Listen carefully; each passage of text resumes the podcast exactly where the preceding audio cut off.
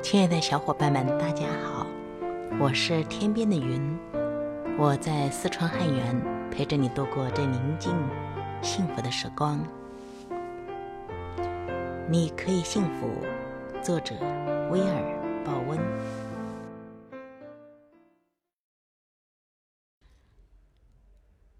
行动有什么好处？一天早上，我醒来时觉得紧张而茫然。我得面对这么多挑战、期限、工作和困难，这一切的重量就像铅球，重重地压着我的胸膛。难过了几分钟，我下床拿起笔记本，泡了杯咖啡，然后前往后院的露台。我坐下来，列出我形形色色的困难。我让自己在纸上写下我所有的挑战、恐惧、忧虑和不安。每一件叫我觉得忧心和慌张失措的事情。等到写完所有叫我忧虑烦心的事儿，我又看了一遍清单，其实总共只有九件事。就这样，我大声说：“所有的恐惧和压力只不过是九件事。”在我提笔之前，总觉得自己负担沉重。现在我才明白。不到十件事就可以让人觉得压力巨大、不知所措。为什么？因为我的注意力只集中在这九件事上。接着，我开始列出人生中顺遂愉快的事儿。我写下我在人生中所体验到的一切好事，结果足足写了近十页，花了一个半小时。写出我生命中所有的好事之后，我明白自己有太多值得感谢的事，他们远远超过我所要面对的困难。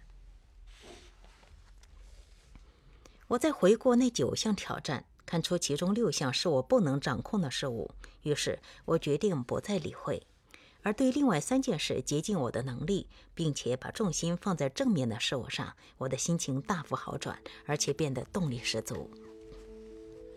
在我所做的幸福研究中，我发现所有的专家一致同意的是，列出一张你要感激事物的清单。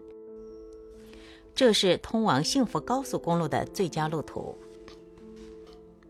激励演说家埃斯特·希克斯称此为“泛滥的感谢”。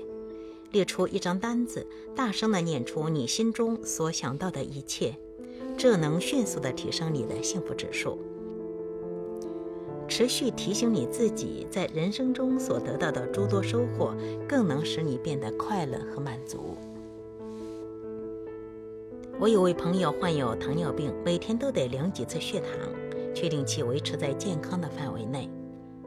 要让你的整体幸福指数上升，你也该如我朋友验血糖般勤快的态度，时时观察自己的幸福指数。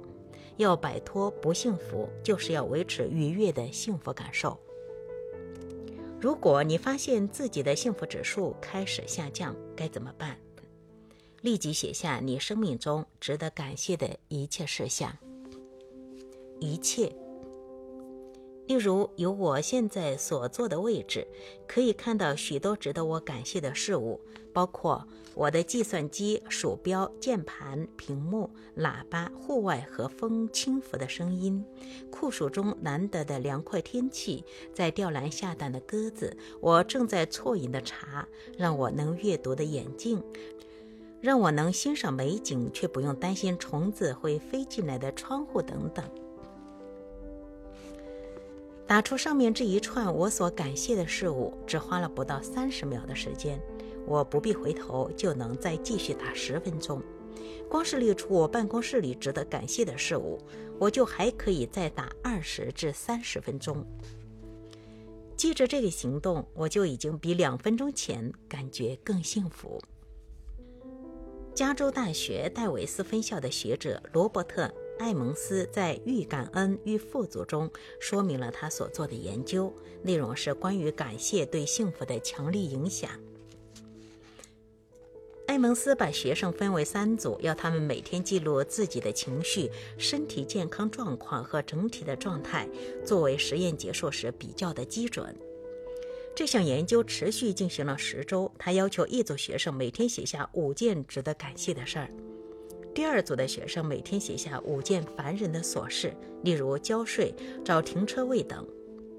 第三组学生则写下前一周所发生的五件事，但并没有要求是正面或负面的。到研究结束之时，每天写五件值得感谢的事的第一组学生，幸福指数比其他两组学生足足高了百分之二十五。光是每天写下五件值得感谢的事，就大大提升了这些学生的主观幸福指数。你希望自己的幸福指数比现在提高百分之二十五吗？做法很简单，只要每天花几分钟写下你要感谢的五件事就够了。在上一章谈到，幸福会提升我们正面表达的能力，个人当下有利正面。现在，请说出。我感谢某件事物，把你的正面叙述和感谢的力量相结合。你可能会发现，当幸福指数下降时，只要你开始不停的感谢，那么通常几分钟之后，你就会觉得比较幸福。这是因为你得逆转幸福的潮水，一旦潮水上涌，它们就会持续下去。圣经中说：“凡事谢恩。”师徒保罗并不是说为一切的事物谢恩，为爆胎、咖啡打翻在新裤子上、车钥匙不见、牙痛谢恩，可以说不切实际。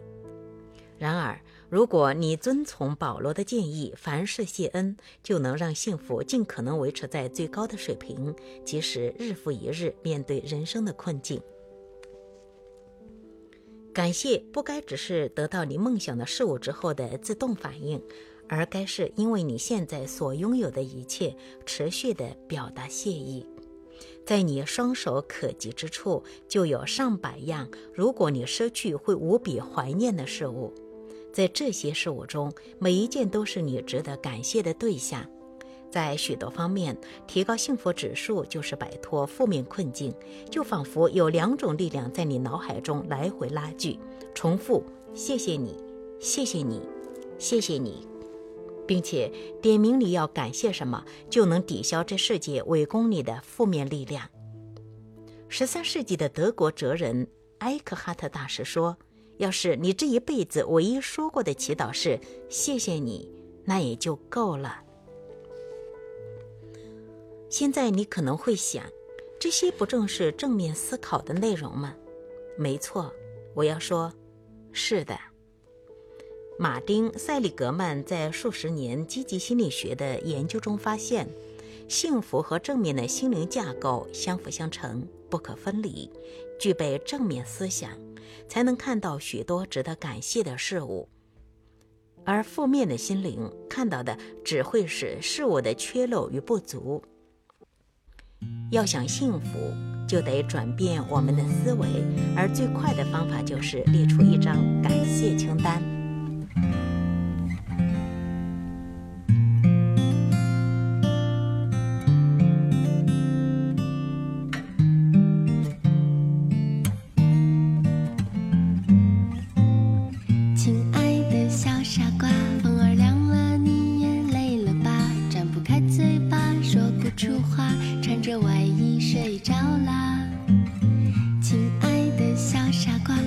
笑着藏住心里的话，给你编一块温暖手帕，擦去脸上的疲乏。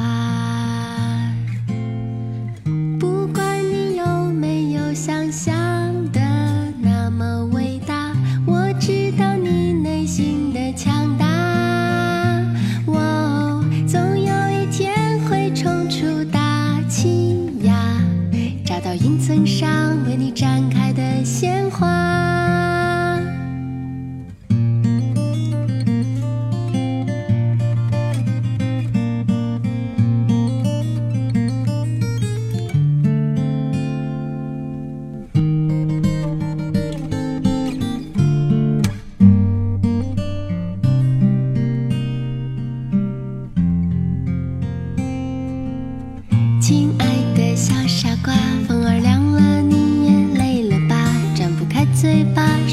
出花，穿着外衣睡着啦。亲爱的小傻瓜，总是笑着藏住心里的话，给你编一块温暖手帕。